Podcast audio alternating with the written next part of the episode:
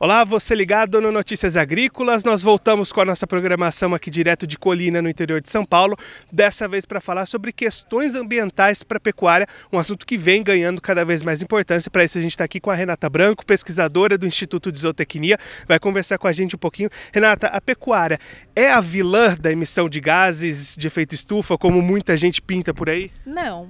A pecuária ela faz parte da solução. Né? É, muita gente coloca aí as emissões de metano comparada com as emissões de CO2 advindas de é, queima de combustíveis fósseis como, como se fossem iguais.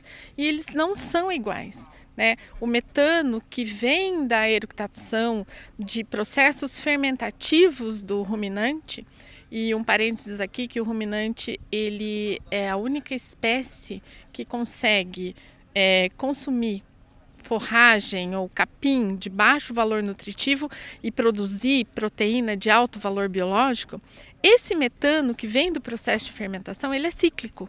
Então ele leva 12 anos para voltar para a natureza, né? Diferente da queima de combustíveis fósseis.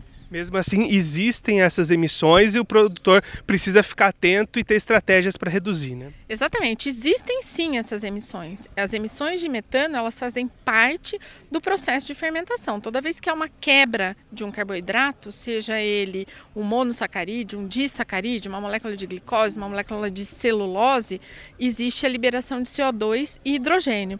E o metano nada mais é que a junção dessas duas moléculas. O hidrogênio ele tem que sair do ambiente ruminal, senão ele vai acidificar o rumen. Então junta e forma metano. E aí esse metano, ele que é eructado, sai, né, pelo arroto e aí vai para a atmosfera. Hoje a gente tem muitas tecnologias, né, para a gente poder melhorar isso. E toda vez que a gente diminui as emissões de metano, a gente está aumentando a produtividade, porque esse dreno, essa perda de energia, ela cessa para a gente encerrar rapidinho, quais que são algumas alternativas do produtor para tentar diminuir justamente essa emissão, mantendo e aumentando a produtividade? Forragens de boa qualidade, a gente precisa fazer uso de forragens mais digestíveis, aumentar concentrado na dieta é uma das alternativas. Hoje a gente tem vários aditivos que modulam esses processos de fermentação e utilizar a genética, né? E uma, uma das técnicas que, que ajuda muito